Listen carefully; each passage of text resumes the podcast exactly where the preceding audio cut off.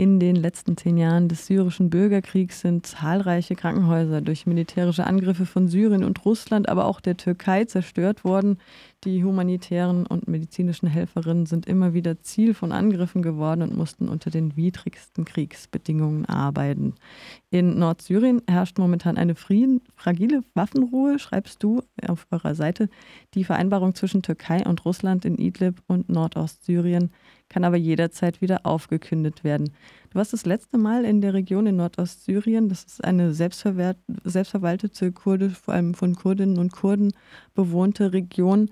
Ähm, aber es wohnen auch ganz, ganz viele Binnenvertriebene dort. Also du nennst eine Zahl von 1,3 Millionen Binnenvertriebenen und außerdem kommen noch ähm, mit der Militäroffensive der Türkei von 2019 10.000 Flüchtlinge dazu.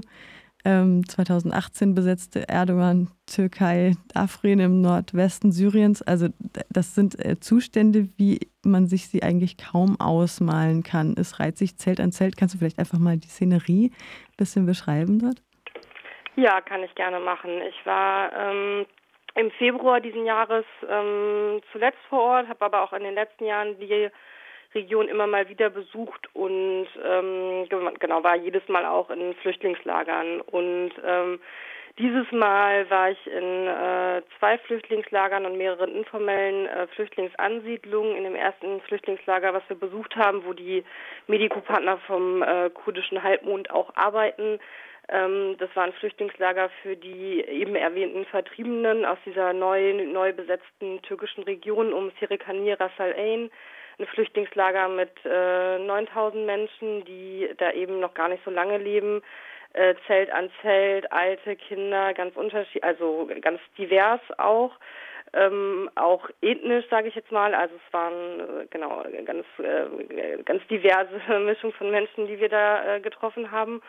Ähm, was mich da aber am meisten ähm, entsetzt hat, sage ich jetzt mal, oder beschäftigt hat, ist, dass es wirklich, ähm, und das haben unsere Partner berichtet, ein Flüchtlingslager war, was sie ganz alleine aufgebaut haben, wo sie sich ganz alleine darum gekümmert haben, Zelte für die Flüchtlinge zu beschaffen, wo sie notdürftig äh, auch in Zelten die medizinische Versorgung der Flüchtlinge vornehmen, weil sie eben überhaupt keine internationale Hilfe der UN oder anderer großer internationaler Hilfsorganisationen erhalten haben und gerade ähm, angefangen haben, jetzt endlich in Containern so eine Art ähm, äh, Feldkrankenhaus, nennen sie das immer, aufzurichten, uh, aufzubauen, um eben die medizinische Versorgung dann auch langfristig sicherzustellen, weil sie eben davon ausgehen, dass diese Menschen so schnell nicht zurück in ihre ähm, Städte und Dörfer können. Und ähm, das andere Flüchtlingslager, was wir noch besucht haben, ist das ähm, berüchtigte, sage ich mal, Flüchtlingslager Al-Hol, weil da eben äh, auch ganz viele, auch ausländische IS-Frauen mit ihren Kindern leben. Ähm, seit ungefähr einem Jahr, äh, einem Jahr die Forderung von den Helferinnen immer war oder auch bis heute ist, an die internationale Gemeinschaft gerade die ausländischen Frauen zurückzuholen, weil da die Zustände äh, tatsächlich nochmal viel dramatischer sind. Also es sind über 60.000 Menschen, die in Flüchtlingslager leben, ähm, wirklich Zelt an Zelt. Es ist total überbevölkert. Ähm, die Krankenstationen sind immer ähm, überbelegt, sage ich mal. Also die Leute warten da total lange. Es ist total voll. Und äh, genau auch die äh, Essensverteilung, äh, die hygienischen Maßnahmen sind da einfach tatsächlich total schlimm und ähm, mag man sich in der jetzigen Situation eigentlich gar nicht vorstellen, was das bedeutet. In der jetzigen Situation, wo natürlich auch ein Ausbruch des Coronavirus in den Lagern befürchtet wird, gerade mit der Nähe zu Irak und Iran. Du, du hast geschrieben, eine Grenze wurde schon zu, zugemacht, ist nur noch für Journalistinnen und Hilfsorganisationen ähm, durchlässig, aber das verkompliziert auch ein bisschen so die Versorgung, habe ich rausgelesen, oder vermische ich da jetzt was? Ähm, ja, genau. Es, sind, äh, es geht um zwei Grenzen. Es gibt eine, eigentlich nur eine Grenze, die sozusagen äh, frei benutzbar ist für die Bevölkerung, für die Leute, die in Nordsyrien leben oder im Irak leben und dann äh, genau die ähm, über den Tigris quasi ins jeweilige Land wollen. Diese Grenze wurde äh, Anfang März geschlossen wegen äh, der Angst des Corona-Ausbruches in der Region. Ähm, und es gibt eine zweite Grenze, die ist weiter südlich ähm, äh, zum Irak die, ähm, wo ganz viele äh, Hilfsgüter, also ähm, Hygienekits, ähm, äh, medizinische Hilfe oder so von der UN, also es ist ein offizieller, ist ein UN-Grenzübergang, äh, wo UN-Hilfe quasi ins Land gebracht wird.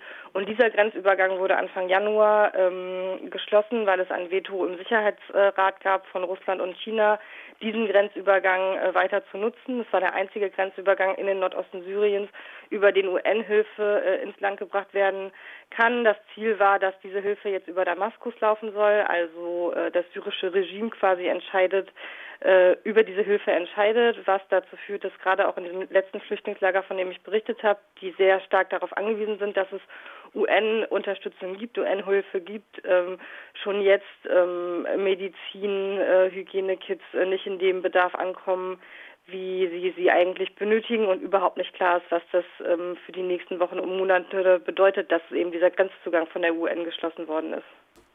Du hast vorhin schon das, die Extra-Sektion für IS-Anhängerinnen und ihren Kindern erwähnt. Es gab da auch Berichte über Gefängnisrevolten und erneute Ausbruchsversuche. Schreibst du, mhm. die Krisensituation führt zu einer weiteren Reorganisierung des IS. Wie kann man sich das jetzt in so einer Situation vorstellen?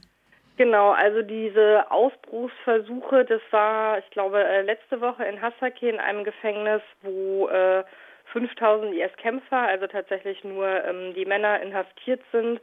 Ähm, das ist eine alte Schule, also es ist eigentlich kein Gefängnis ähm, und die leben da auch wirklich auf engstem Raum zusammen, also sind keine guten Bedingungen, aber auch da sagt die äh, Selbstverwaltung schon seit einem Jahr, sie brauchen internationale Hilfe bei der Versorgung dieser IS-Kämpfer und vor allen Dingen auch bei der Verurteilung dieser IS-Kämpfer und haben immer wieder gefordert, sie ähm, da rauszuholen, um äh, internationale Verurteilung vorzunehmen, was bis heute nicht passiert ist.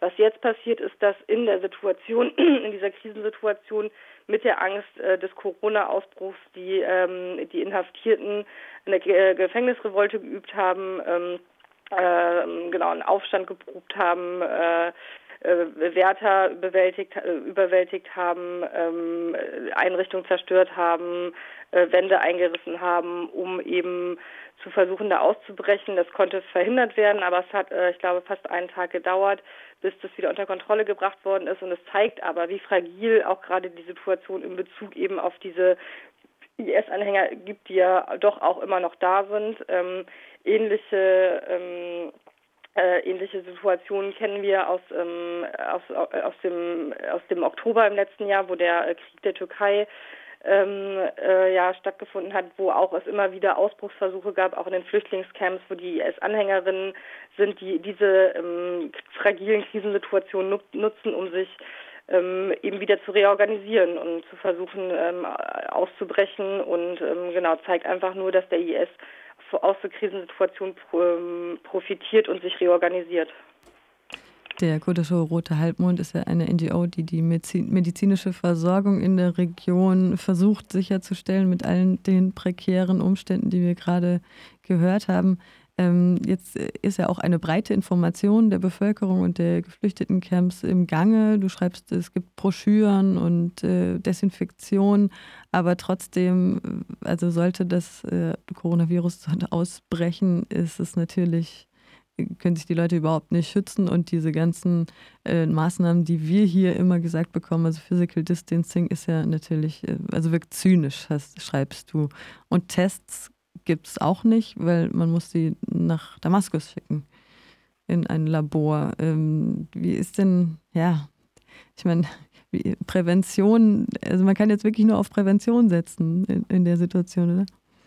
Ja, genau. Und das ist auch das, was gerade ähm, total viel passiert. Das ist auch das, was Partner berichten und auch Bilder, die wir sehen, dass eben diese breit angelegten Präventionskampagnen ähm, total gut laufen. Also es gibt diese Ausgangssperren, alle öffentlichen Versammlungen wurden abgesagt, es werden Flyer verteilt, das hast du ja eben alles schon gesagt. Und parallel bereitet sich der kurdische Halbmond auch auf einen Ausbruch vor. Also es gibt inzwischen so Nothilfeteams, ähm, es werden eigene Krankenhäuser errichtet für so die mittelschweren Corona-Fälle. Aber es ist völlig klar, wenn es zu einem Ausbruch kommt, ähm, gibt es die medizinische Ausrüstung nicht, um die Menschen adäquat zu versorgen. Es gibt, ich glaube, 30 Intensivbetten, es gibt 30 Beatmungsgeräte. Das ist bei einer Bevölkerung von insgesamt vier Millionen Menschen plus Flüchtlinge Also das ist eigentlich nichts, kann man sagen. Und der kurdische Halbmond wartet bis heute auf äh, versprochene Hilfe der WHO, die angekündigt haben, Beatmungsgeräte, Schutzausrüstung und Tests bereitzustellen. Das ist aber bisher nicht angekommen. Und ähm, genau das, wovor sie vor allen Dingen waren, also das eine ist ähm, die Bevölkerung in den Städten und in den Dörfern, die sich schon gerade zurückziehen können und auch zu Hause bleiben. Aber die andere Situation, und das ist wirklich total dramatisch und man will sich gar nicht ausmalen, was ähm, da die Folgen sind von einem Corona-Ausbruch äh, sind, äh, ist, sind eben die beschriebenen Flüchtlingslager, weil es da einfach nicht möglich ist. Also ich war da, ich habe das ja vorhin beschrieben, wie das aussieht. Es ist da nicht möglich, auf Abstand zu gehen. Die Leute leben auf beengtestem Raum zusammen. Die medizinische Versorgung ist nicht ausreichend und ähm, da sagen auch unsere Partner, wenn es da zu einem Ausbruch kommt, können sie versuchen, einzelne Leute zu isolieren, ähm, aber eigentlich sind sie da macht- oder hilflos. Und hinzu kommt der letzte Punkt noch, dass es eben keine Testgeräte gibt. Also sie können gerade Leute oder Menschen, die Symptome äh, haben, einfach nicht testen, weil das einzige Testgerät, mit dem sie das machen könnten, äh, in einem Gebiet ist, was jetzt unter türkischer Besatzung steht seit Oktober.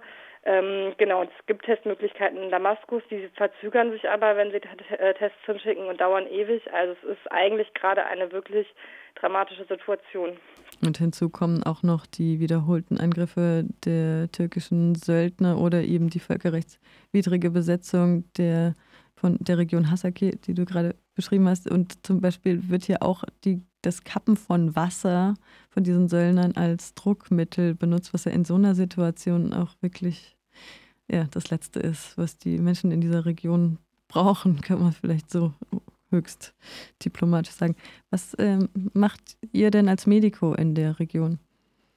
Genau, wir arbeiten in der Region ähm, schon seit über sieben Jahren zusammen und ähm, haben äh, vor Ort immer dabei unterstützt, äh, das Gesundheitssystem aufzubauen. Ähm, genau, also das Ziel ist, dass es eine Gesundheitsversorgung gibt, die äh, der gesamten Bevölkerung äh, so kostengünstig wie möglich zur Verfügung steht. Das war ähm, unter syrischem Regime nicht der Fall. Und was wir aber vor allen Dingen tun, ist den kurdischen Halbmond in Krisen- und Nothilfe, äh, Notfallsituationen zu unterstützen. Ähm, also zuletzt zum Beispiel äh, während dem Krieg im Oktober der Türkei ähm, und sind aber auch äh, ganz viele Maßnahmen in Flüchtlingslagern, wo es darum geht, medizinische Ausrüstung zu kaufen, ähm, äh, kleine Krankenhäuser aufzubauen, äh, jetzt aktuell eben so Corona-Krankenhäuser und da sind wir in einem sehr engen Austausch mit dem kurdischen Halbmond, weil sie wirklich darauf angewiesen sind, ähm, äh, Gelder von Hilfsorganisationen wie uns, also bei uns sind das auch alle Spendengelder, äh, solidarische Hilfe zu bekommen, da sie halt äh, wirklich nicht ausreichend internationale Unterstützung von, inter, von der UN oder WHO in solchen Situationen bekommen. Und dann steht ja auch noch die Frage im Raum, die auch ein Arzt vor Ort gestellt hat, äh, warum nimmt euer Land ähm, äh, nicht seine StaatsbürgerInnen zurück. Stattdessen droht hier der nächste Krieg. Gibt es da irgendwelche Perspektiven in der Richtung? Also ich glaube, dass jetzt mit Corona die Perspektive nochmal ähm, geringer geworden ist, diese IS-Leute äh, zurückzuholen. Das ist eine Auseinandersetzung, die auch wir hier das ganze letzte Jahr mitgeführt haben. Diese Forderung haben wir immer wieder wiederholt an verschiedenen Stellen und uns auch dafür eingesetzt, dass die Helferinnen vor Ort entlastet werden. Ähm, es gab aber gerade in Deutschland einen total großen Widerwillen, selbst Frauen und Kinder aus diesem Flüchtlingscamp äh, zurückzuholen, die ähm, sich dem IS verschrieben haben.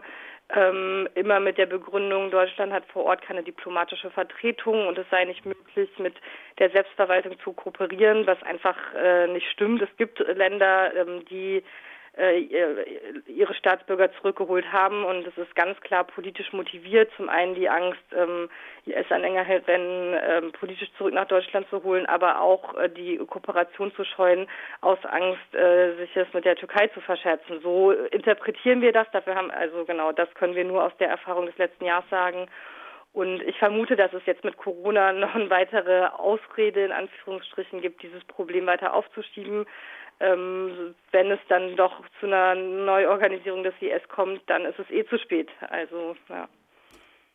Anita Starosta von Medico International. Mensch kann gerne spenden auf eurer Seite, richtig?